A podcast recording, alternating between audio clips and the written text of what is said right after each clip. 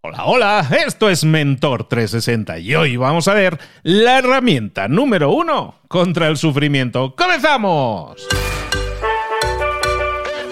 Muy buenas a todos, bienvenidos un día más a Mentor 360. En toda esta semana estamos tratando un tema de tu interés para tu crecimiento personal y profesional. Esta semana estamos hablando de éxito interior. Y lo estamos haciendo con un empresario emprendedor. Ya, te lo llevo unos días diciendo, pero es que hay que llenarse la boca cuando alguien le hace las cosas y le hace las cosas bien. Empresario, emprendedor, creador del sistema 8bells.com para que aprendas idiomas así en 8 meses. Fue traductor de Obama. Es inversor, habla nueve idiomas, toca nueve instrumentos y seguramente es el mejor Sherpa que nos puede guiar para llegar a esa cumbre que es la del éxito interior. Estamos hablando toda esta semana y aquí está con nosotros de nuevo Ancho Pérez. Ancho, ¿cómo estás, querido? ¿Qué tal? Estoy sentado. Estoy muy bien, ¿y tú? Pues yo mejor de lo que me merezco, que siempre digo, pero muy encantado de tenerte y de que nos acompañes en este camino de, del éxito interior, que hemos visto temas súper interesantes, súper nutritivos. Te comentaba antes, eh, bueno, te comentaba en la grabación de episodio previo, lo cercano que te siento, lo que me gusta escucharte tan cercano, tan abierto, tan transparente, entregándonos todo este valor. Y de antemano te lo agradezco de parte de todos los oyentes, pero te lo agradezco yo sobre todo porque lo estoy pudiendo vivir en primera persona, ¿no? Muchas gracias por esa cercanía y, nada, por lo que todo lo que nos estás compartiendo, de verdad que lo estoy disfrutando muchísimo yo y espero que, y estoy convencido que toda la audiencia también. Hoy estábamos hablando, hoy decíamos que en, la introducción, que vamos a hablar de la herramienta número uno contra el sufrimiento. A ver, herramientas que solucionan problemas y un problema sin duda es el del sufrimiento. Hablemos un poco de eso. La verdad que lo que venimos hablando es algo que si se asimila adecuadamente es un cambiavidas total. En México, por cierto, que tú estás en México, una palabra que me encanta, en España no la hay, le llaman, no le llaman cambiavidas, le llaman, es un parteaguas. Es un parteaguas, es un parteaguas, es un parteaguas. Y, y cuando algo te mueve mucho por dentro, le dicen que te movió el tapete. El tapete es, ah, la alfombra, ¿no? Es como que te desequilibra, ¿no? Y tú nos estás moviendo el tapete también hoy aquí. Y esto seguro, esta semana va a ser un parteaguas, estoy convencido. Ese, es el objetivo. Por eso mm, decía que si se asimila todo esto que estamos contando esta semana, si alguien se incorpora hoy, debería de escuchar, al acabar este capítulo, debería de escuchar los primeros tres. Además, como son independientes, no pasaría nada. Pero hoy, de los cinco de la semana, hoy vamos a dar la herramienta, lo que venimos contando, la herramienta para implementar todo lo que venimos contando, ¿vale? Lo que yo vengo contando esta semana es que existe en mi vida, yo lo hablo en primera persona, ¿vale? Yo he pasado por una transformación interior muy grande yo veía el mundo de una forma anteriormente y ahora lo veo de otra. Un día hubo una especie de despertar, una especie de transformación interior, eso fue en 2018, y ya mi vida no fue lo mismo. Yo era una persona tremendamente racional, tremendamente mental, súper escéptico y que estaba constantemente cuestionándolo todo. Ese cuestionamiento no venía de lo que yo llamo la bolsa blanca, venía de la bolsa negra. Para que hubiera venido de la bolsa blanca, tenía que haber más apertura de mente por mi parte, pero no la había. Yo era un cuestionador que era escéptico. ¿Cuál es el problema de los escépticos? Que de antemano ya están posicionados en contra. Entonces, el primer día hablamos de tres formas de ver la vida. La primera es posicionado con el no. me cuentes lo que me cuentes, yo ya estoy posicionado, mi respuesta va a ser no. No estoy de acuerdo, no lo creo, no estoy receptivo. La segunda era posicionado con el sí. Me cuentes lo que me cuentes, lo voy a comprar todo, incluso si es contradictorio o incoherente. Eso tampoco tiene sentido. Ni el A ni el B son correctos. Ambos son bolsa negra, parten de la sombra, no de la luz. Pero falta el tercero que sí que es el correcto y es no estoy predispuesto al sí, no estoy predispuesto al no, estoy predispuesto al maybe. Y el maybe es el tal vez, el quizás. Le vamos a dar una oportunidad.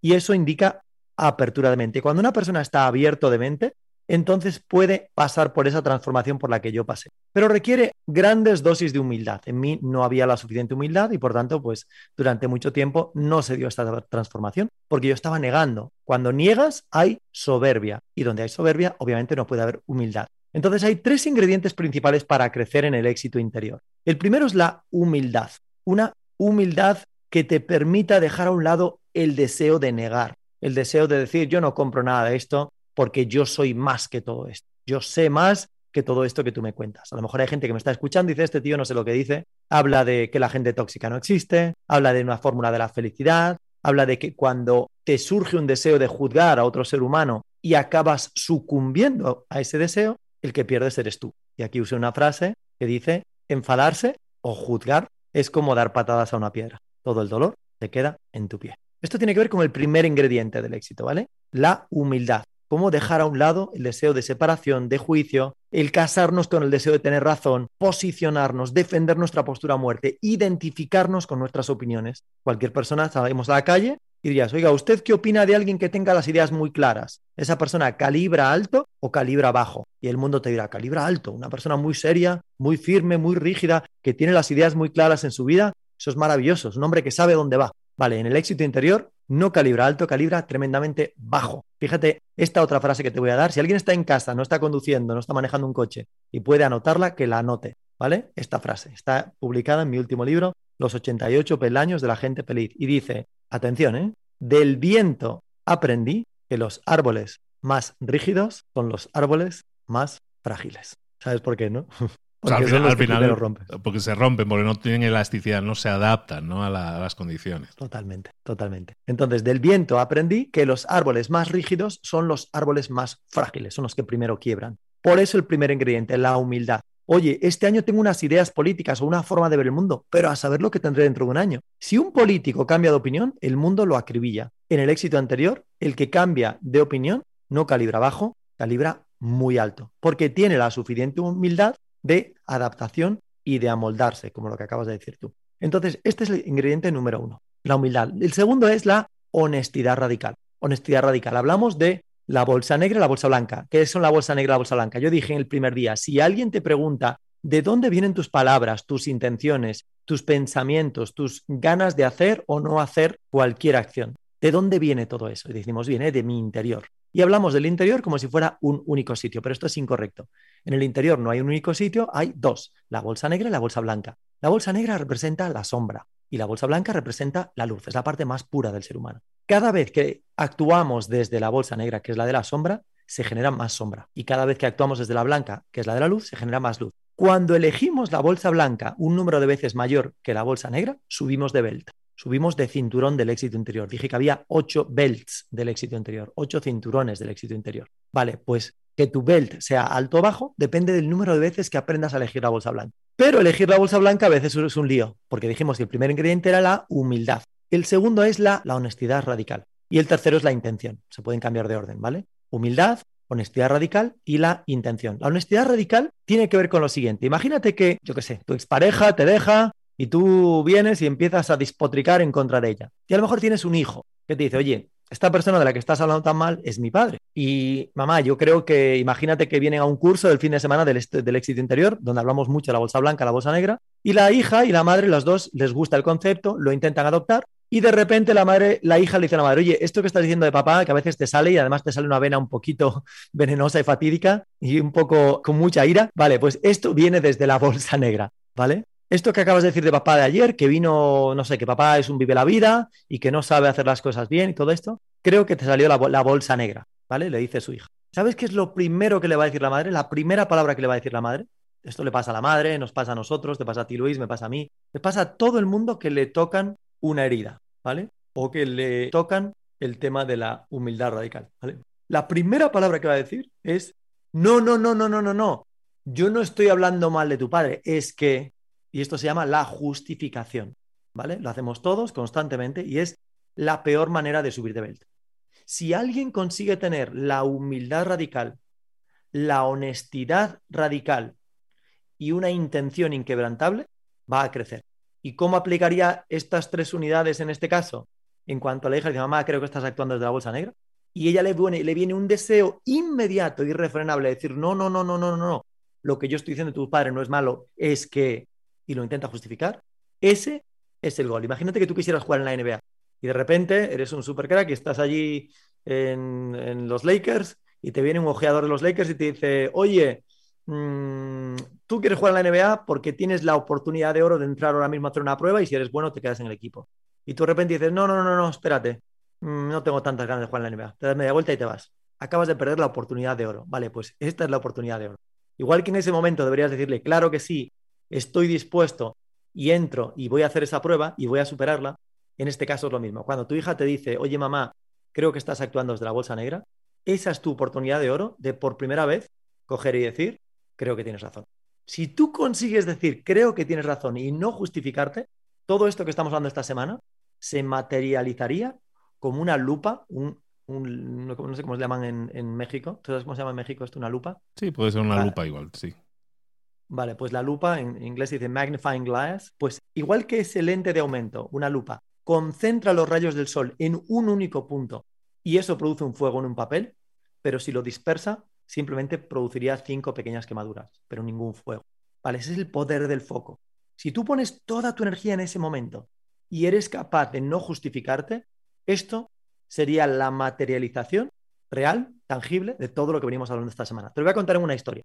Un día llega un papá a casa del trabajo, todo cansado, y se encuentra a su mujer, que también llega del trabajo, toda cansada, toda enojada. Y le dice, Manuel, estoy muy enojada, muy enfadada. ¿Por qué? Porque me acabo de encontrar tus zapatillas en la salita por vigésimo cuarta vez. Te he dicho 50 veces que no dejes tus zapatillas en la salita porque sabes que me enfada mucho, me encanta el orden, te lo he pedido 50 veces, incluso lo veo como una falta de respeto hacia mí. Si tú me amaras de verdad, nunca dejarías las zapatillas ahí porque estarías haciendo lo que yo te pedí, escuchando lo que te pido y respetando mi petición. O sea que ni siquiera eres buen marido. Marido se queda allí, en plan, le acaban de dar cuatro puñetazos en la cara. Imagínate el marido con el cuadrilátero medio caído, con el agua, con, el, con, la sangre cayéndole por el labio, ¿no? En plan, ¿esto que es? Acabo de llegar a casa y de repente me caen cuatro puñetazos, acabo de cobrar por todos lados. Y el marido tiene un dato de oro. Ese dato que la mujer no sabe es que él sabe que él no puso las zapatillas ahí. La que puso las zapatillas ahí fue Gabriela, que es su querida hijita de dos años, hija de los dos.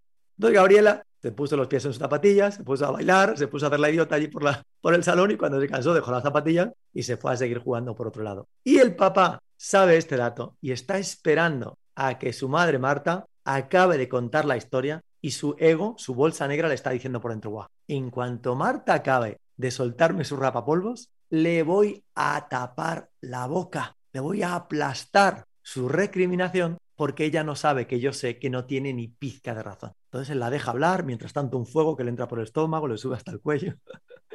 estoy deseando que pare de hablar para taparle la boca y explicarle que yo no tengo nada que ver. Se va a cagar.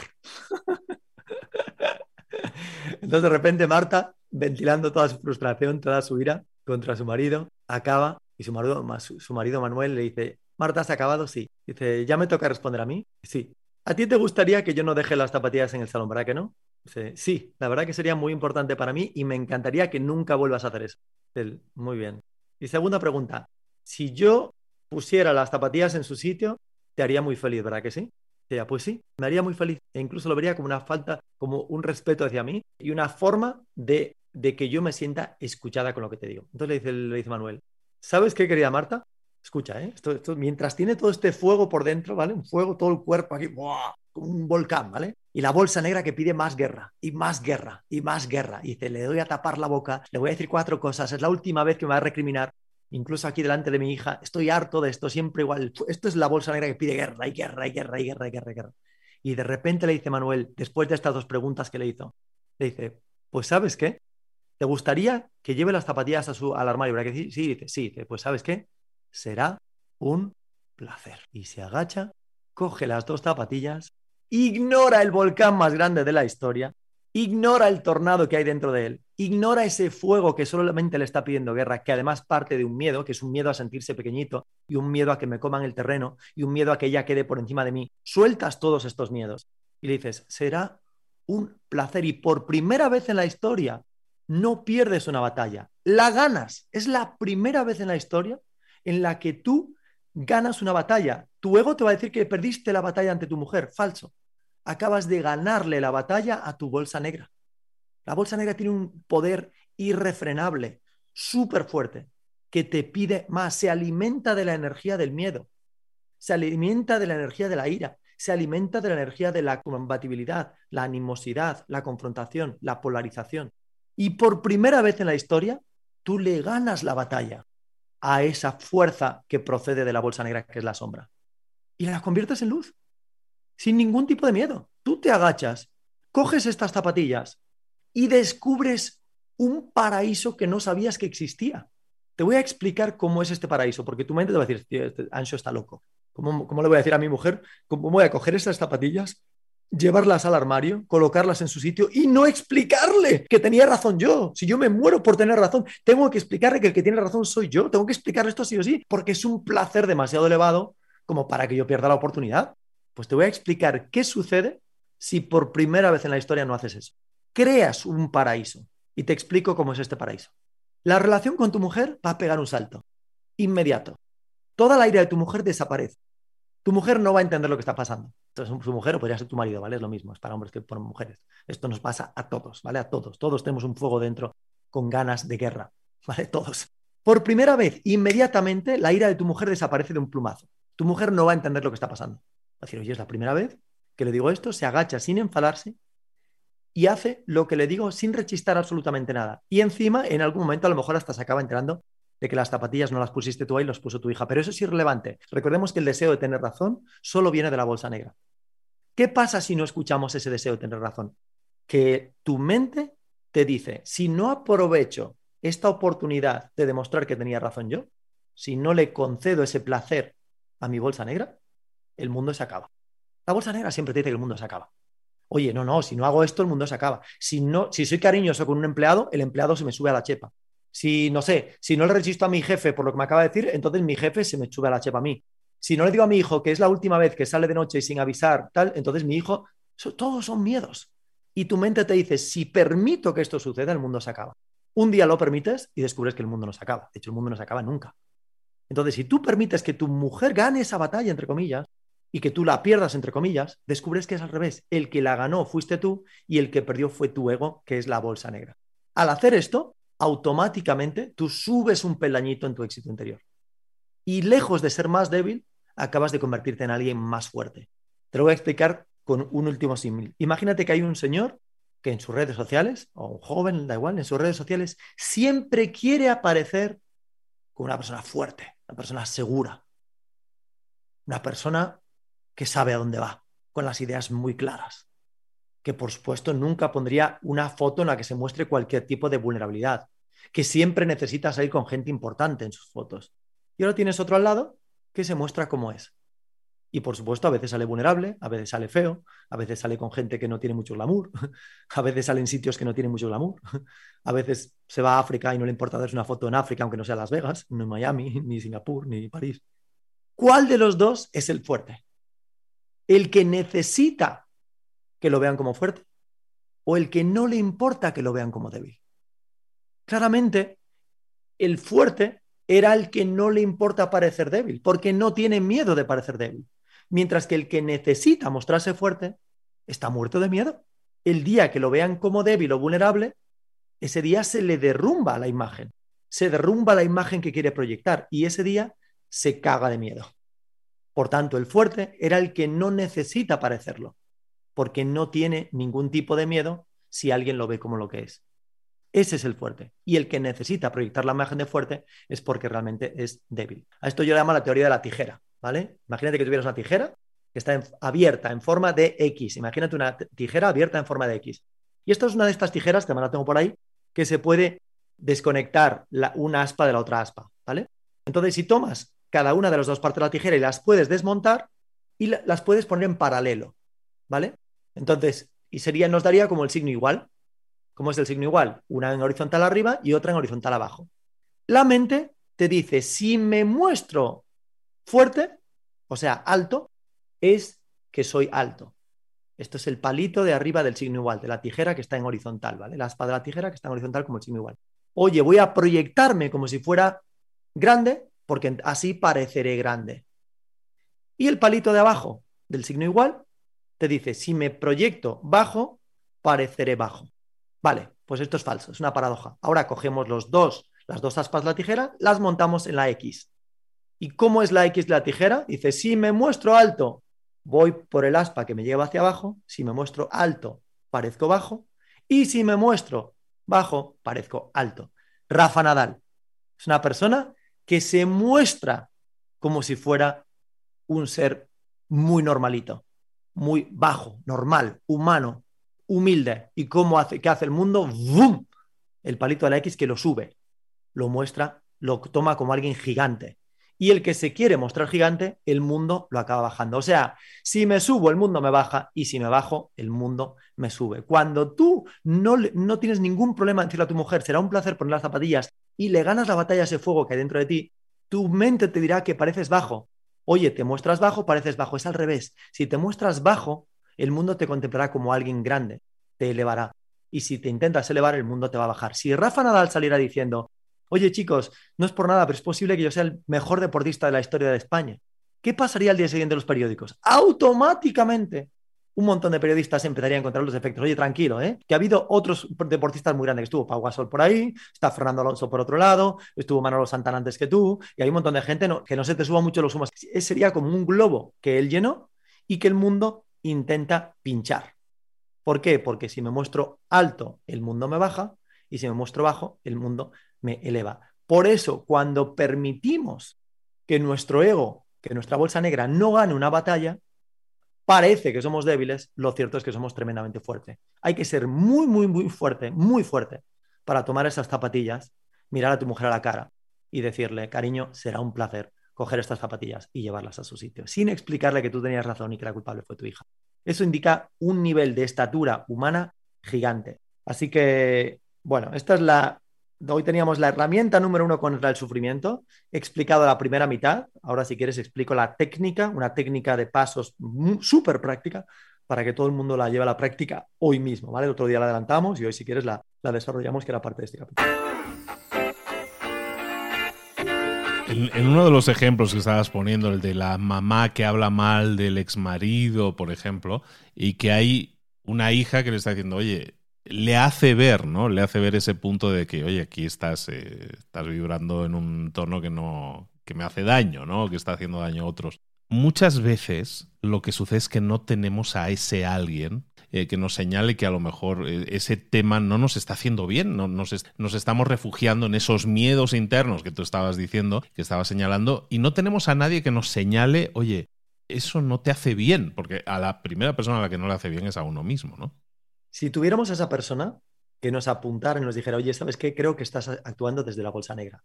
La primera palabra que, saldría de nuestra boca siempre es, no, no, no, es que, no, no, no, no es bolsa negra, es que, siempre, siempre.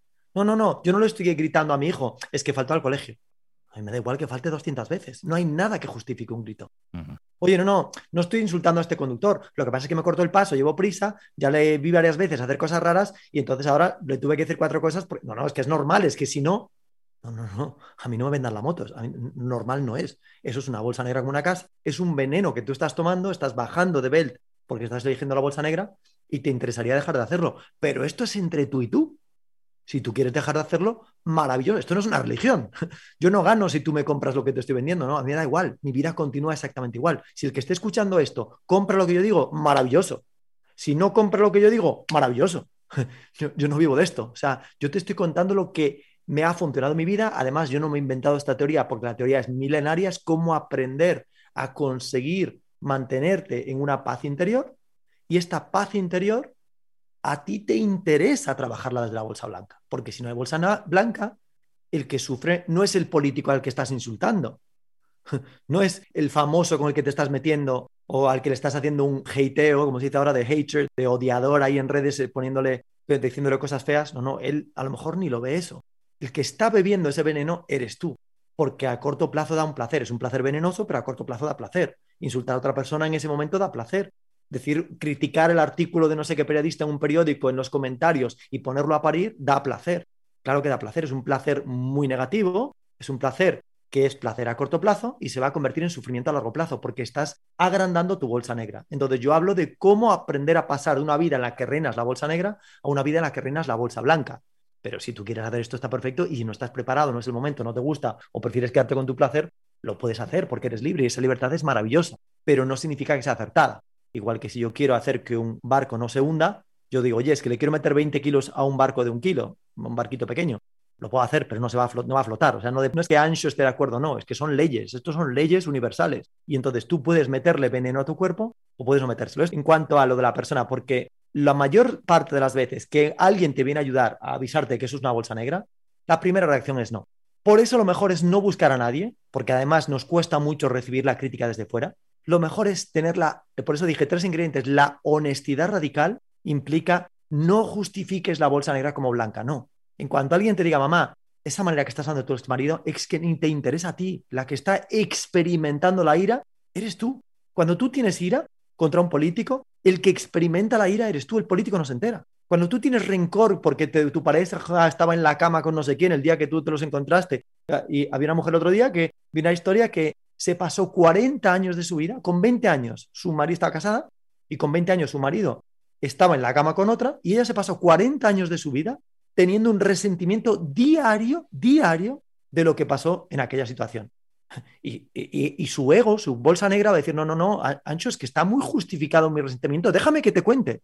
Que por supuesto yo no quiero escucharlo, porque eso es todo bolsa negra, ¿vale? Entonces, a mí no me tienes que contar nada. Esto es un resentimiento que tú estás alimentando a diario y tienes el poder en ti de cortar el cable, de cortarle la alimentación a este resentimiento que te está hundiendo. Y llegará un día que se te abrirán los ojos por una frase que yo uso mucho que dice, nadie que sepa lo que significa vivir en la luz elegiría ni por un segundo continuar en la sombra. El día que esa mujer entienda esta frase, se le abrirán los ojos y dirá, pero tío, ¿qué, está ¿qué he estado haciendo con mi vida?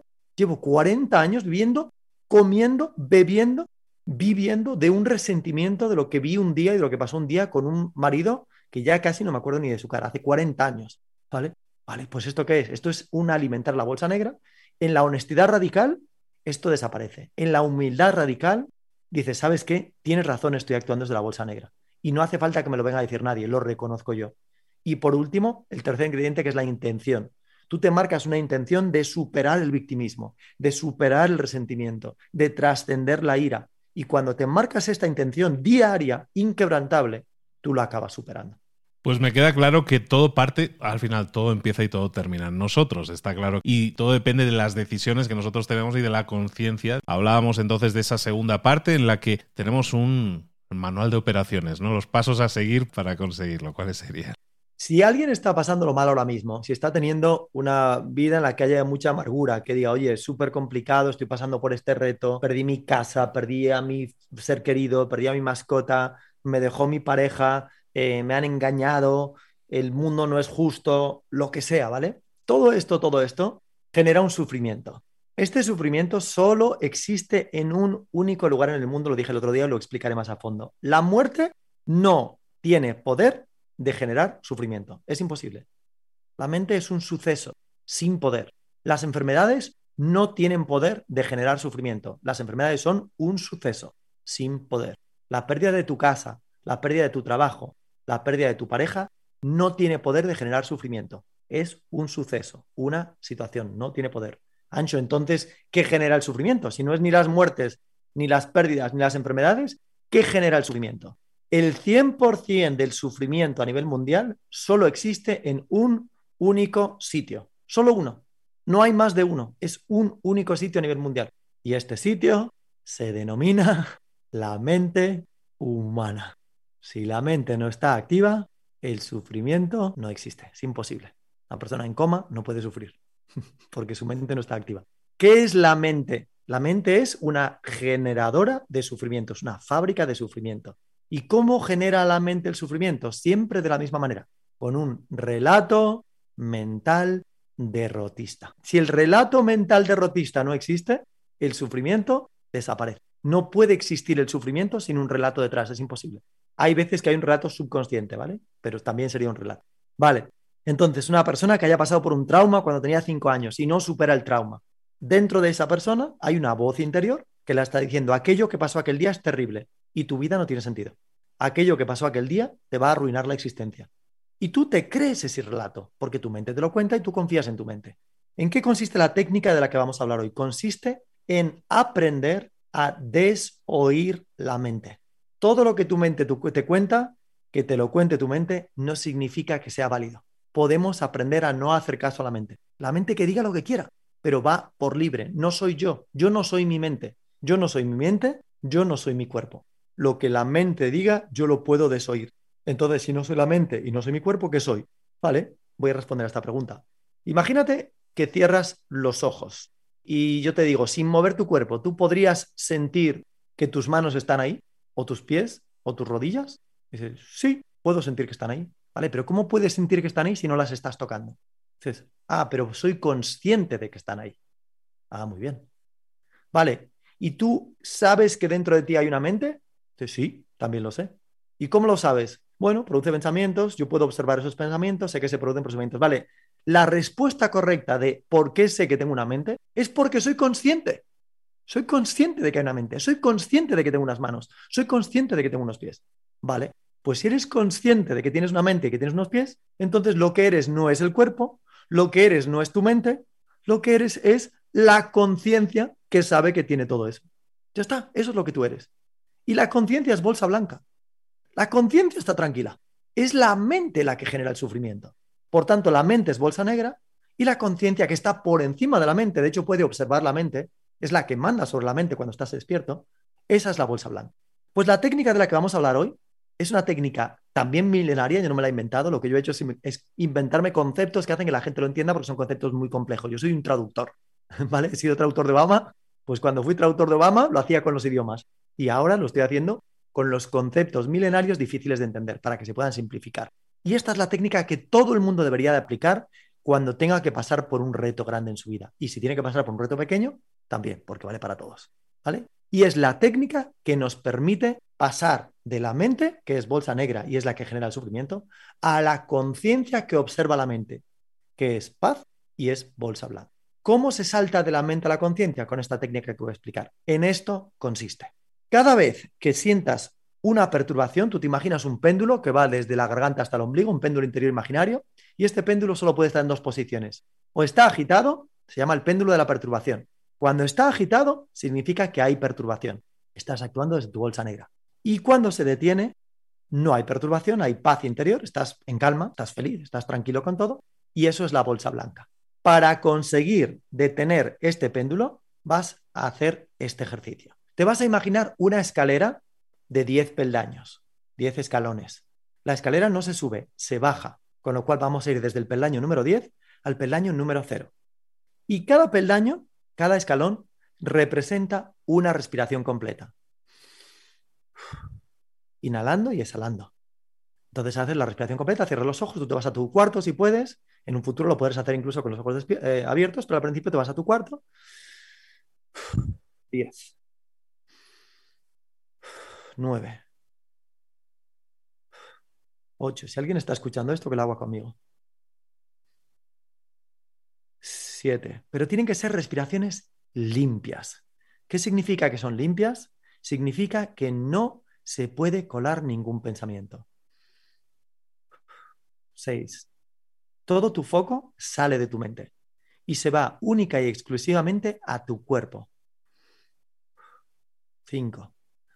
Vas a encontrar un punto de tu cuerpo que esté en desequilibrio. Si hay algo que te esté perturbando, ese algo siempre, siempre, siempre se manifiesta en el cuerpo, pero estamos tan dormidos que no somos capaces de reconocerlo. Cuatro. A lo mejor encuentras una presión en el pecho. A lo mejor es un cosquilleo en el estómago. Tres. A lo mejor es que tienes la garganta agarrotada o un pequeño pinchazo en la sien o en la cabeza. O a lo mejor las manos te sudan si tienes nervios. Dos. Y le pones todo el foco en ese desequilibrio corporal. Esa parte de tu cuerpo que ahora mismo está un poquito atascada, con un pequeño desequilibrio, un pinchazo, una presión, un cosquilleo. Uno, cero. Y cuando bajas la escalera completa desde el 10 hasta el 0, descubres algo increíble. Y es que cuando estabas en el peldaño o en el escalón 10, la intensidad de tu perturbación era 10. Cuando estabas en el 5, la intensidad era 5. Y cuando estás en el 0, la intensidad es 0. Yo tengo una pulsera que la llevo encima todos los días que dice tres respiraciones limpias. Cada vez que hay una micro perturbación, Estás en la cola del banco y alguien te corta delante y se cuela delante de ti. ¿Qué le pasa a tu, a tu estómago? ¡Bum! Se despertó el fuego. El volcán ya está ahí. Ya está el volcán. El péndulo se acaba de disparar. Pero estos maleducados, estos jóvenes de hoy, que no saben respetar las colas del banco. y empieza a salir el juicio, sale el deseo de justicia, sale el deseo de revancha. Si esa persona se cayera de repente, tú estarías mega feliz de que se haya caído. Bien, el karma instantáneo, lo, tenía merecido. Y si encima llega al banco y le dicen que tiene la cuenta en blanco y tú estarías mega feliz por haber recortado y por haberse colado en la cola del banco. ¿Qué bolsa es esa? Es una bolsa negra terrible. ¿Quién experimenta ese juicio? El niño no es, el niño a lo mejor ni se enteró de que se coló. El que experimenta esa negatividad en tus pensamientos, en tus deseos, en tus ganas de revancha, en tus ganas de justicia, en tus ganas de llevar razón, en ganas de, ganas de aleccionar, todo esto son tentáculos de la bolsa negra. El que experimenta toda esa negatividad no es él, él no se entera, eres tú. Entonces, si quieres experimentar negatividad, le das rienda suelta a esos sentimientos. Y en caso de que no, eliges los contrarios. Por tanto, esta técnica lo que hace es parar tu péndulo. Si tú estás en la cola del banco viendo que ese niño se coló o ese joven se coló y que te salen todas estas negatividades dentro de ti, no le digas nada. Ni siquiera lo intentes, intentes colarte delante de él. No. Simplemente respira. Haz 10 respiraciones limpias. Y vas a ver que cuando llegues al cero dirás, ¿qué más da? Nunca voy a recordar en el resto de mi vida si este niño se coló en la cola o no. ¿Qué más da? Estoy consumiendo una negatividad que es un veneno terrible. Y el que experimenta el veneno soy yo mismo. Cuando odio al, al político de turno y lo odio con pasión, yo he visto gente que ha odiado a los políticos que están en el poder, pero odiado de verdad. El que experimenta el odio no es el político, eres tú. El político no se entera.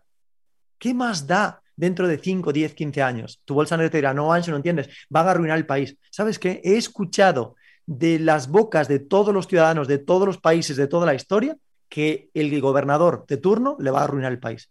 ¿Y sabes qué? Nunca se arruina. Hasta cuando se arruina de verdad, se vuelve, se vuelve a recomponer el, así, el, país. Así que no le creas todo lo que tu mente te cuenta. Sal de ahí y la manera de salir de la negatividad es con la técnica que acabo de explicar. Todo el mundo debería usarla. 10 respiraciones limpias. Y al usarla adecuadamente, como acabo de explicar, te das cuenta de que tienes un superpoder dentro de ti. Cualquier perturbación, cualquier revés, cualquier deseo de victimismo, pérdida, pérdida de un ser querido, alguien que te haya dejado, cualquier revés que la vida te dé, lo puedes superar aprendiendo a respirar. Fíjate, ya está rima. y, me venía a la mente sobre esta situación que podríamos calificar incluso un poco de hipócrita de muchas personas que, que se lo guardan. Que, a lo mejor no, no hacen ese trabajo de, limpieza, de quitar la niebla que no les deja ver con claridad, y se lo tragan, ¿no? Se, están tragando ese dolor, se están tragando ese odio, esa, esa, tensión, al final esa carga interna, ¿no? Ese volcán interno, no le dan salida. Hay gente que a lo mejor, como decíamos, ¿no? Señala y le da salida y la culpa es de tu padre, ¿no? Y otros que dicen, sabes que no digo nada, se lo guardan todo, se lo van guardando. ¿Qué pasa con esas ollas a presión? ¿Qué pasa si nosotros ni le damos salida en este caso a la energía negativa que tenemos, ni hacemos nada como lo que tú nos estás diciendo de, apaciguarla, de calmarla, de hacerla eh, no importante en nuestra vida? Sí, es tan increíble, lo que estoy contando es tan poderoso, es tan poderoso. Si una persona aprende a vivir de esta manera, es lo que decíamos el otro día, es la diferencia entre vivir el mundo, ver el mundo con unos lentes negros y sí o sí para ti ese mundo es negro.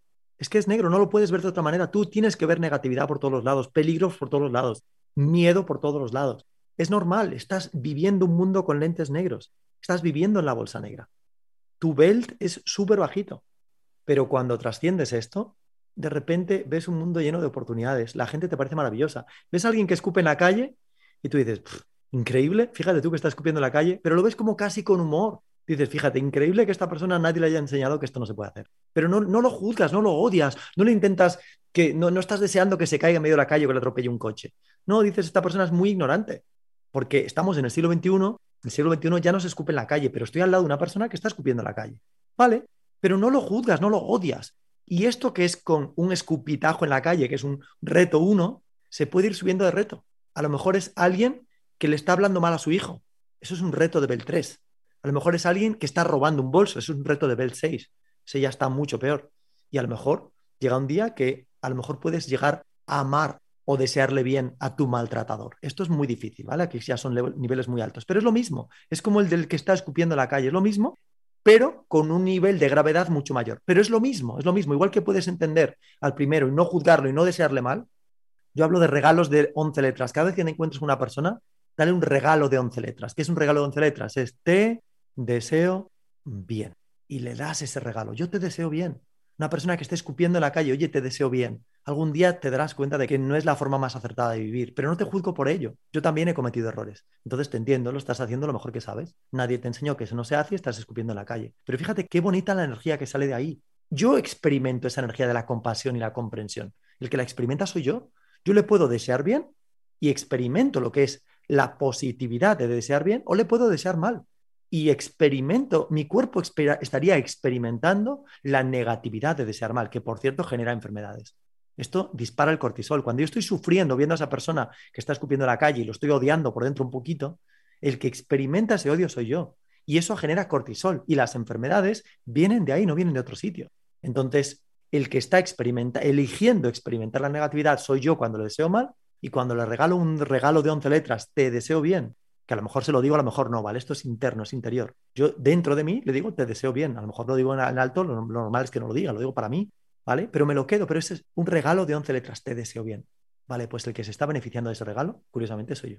Hoy estamos hablando con Ancho Pérez, toda esta semana estamos hablando con Ancho Pérez, estamos hablando de éxito interior, de cómo trabajarlo, con esquemas muy prácticos, con instrucciones muy sencillas de seguir pero que si las aplicas es cuando generas los resultados. ¿De qué sirve escuchar un episodio más con ideas potentes que te hacen pensar, ¿esto me funcionaría? Pues pruébalo, ponlo en práctica, obtén resultados y así es como dando ese primer paso lo conseguirás. Oye, Ancho, no quiero que te vayas sin recordarnos, estabas hablando de esto es un reto nivel 3, esto es un reto del nivel 3, porque todo esto lo tratas en profundidad en un fin de semana muy especial, ¿Qué es este fin de semana además, ¿no? Pues mira, justo es este fin de semana, solo hago tres al año y justo es este para los que nos escuchen en directo y los que no, que no se preocupen porque habrá más. Entonces lo que tienen que hacer es entrar en mi página web, que es mi nombre completo, anxoperez.com, A-N-X-O, Pérez.com. En las redes sociales me pueden encontrar bajo el nombre de Ancho 8 Belts, 8 con número. Belts significa cinturones en inglés, que es mi nombre, Ancho, y el de mi empresa 8 Belts. Y ahí me pueden encontrar, que lean bien toda la información del fin de semana, es un sábado y un domingo, todo por internet. Eh, arrancamos tarde en horario español, con lo cual los de América Latina se pueden sumar. Y lo que hacemos ahí es trabajar tu cinturón del éxito interior y conseguir que subas de belt. Hay un test que se hace al principio del fin de semana donde se mide tu nivel de éxito interior, se te dice en qué belt estás. Si a alguien le sale muy bajito, que no se enfade, porque significa que tiene un amplio margen de mejora, o sea que muy bien. Y normalmente todo el mundo suele salir el domingo por la tarde con un belt, un cinturón de éxito interior superior. Y cuando tú subes de belt, todo tu entorno se beneficia de ello. Así que el mejor regalo que le puedes hacer a tu familia no es traerlos a ellos al fin de semana, es traerte a ti.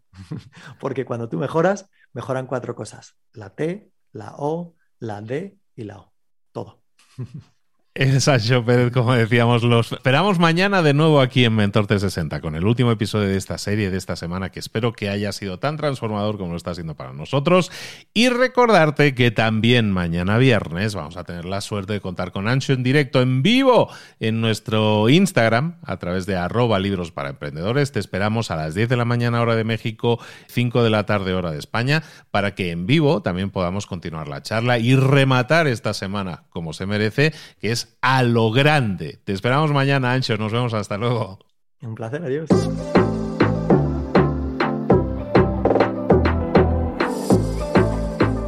Y ahora pregúntate, ¿en qué quiero mejorar hoy? No intentes hacerlo todo de golpe, todo en un día. Piensa, ¿cuál es el primer paso que puedes dar ahora mismo? En este momento, quizás. A lo mejor te lleva dos minutos hacerlo. Si es así, ¿por qué no empezar a hacerlo ahora? ¿Por qué no empezar a hacerlo ya? en este momento.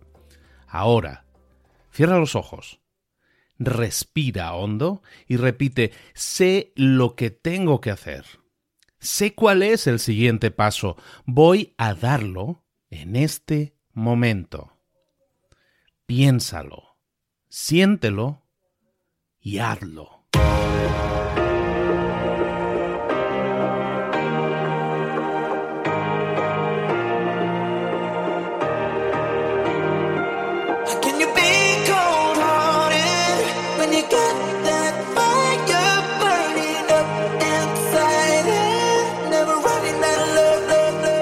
Muchas cosas de las que hemos visto hoy ya las sabes. La mayoría del conocimiento que compartimos aquí ya lo sabes.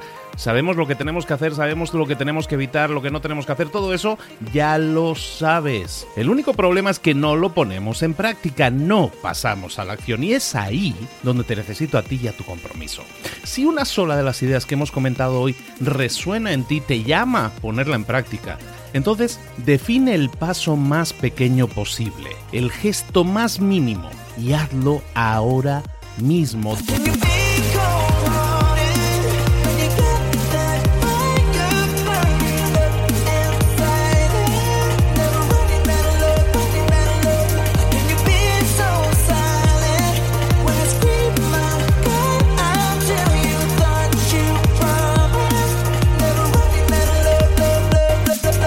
Hablo de crecimiento personal, pero también de crecimiento profesional. Expandir tu red de contactos, mejorar tus relaciones con los demás, aprender alguna cosa nueva, poner en práctica una pequeña técnica que te ayude. Todo suma, pero solo suma si lo pones en práctica. No si piensas en ponerlo en práctica. Pensar en ponerlo en práctica no sirve, tienes que ponerlo en práctica, pasar a la acción.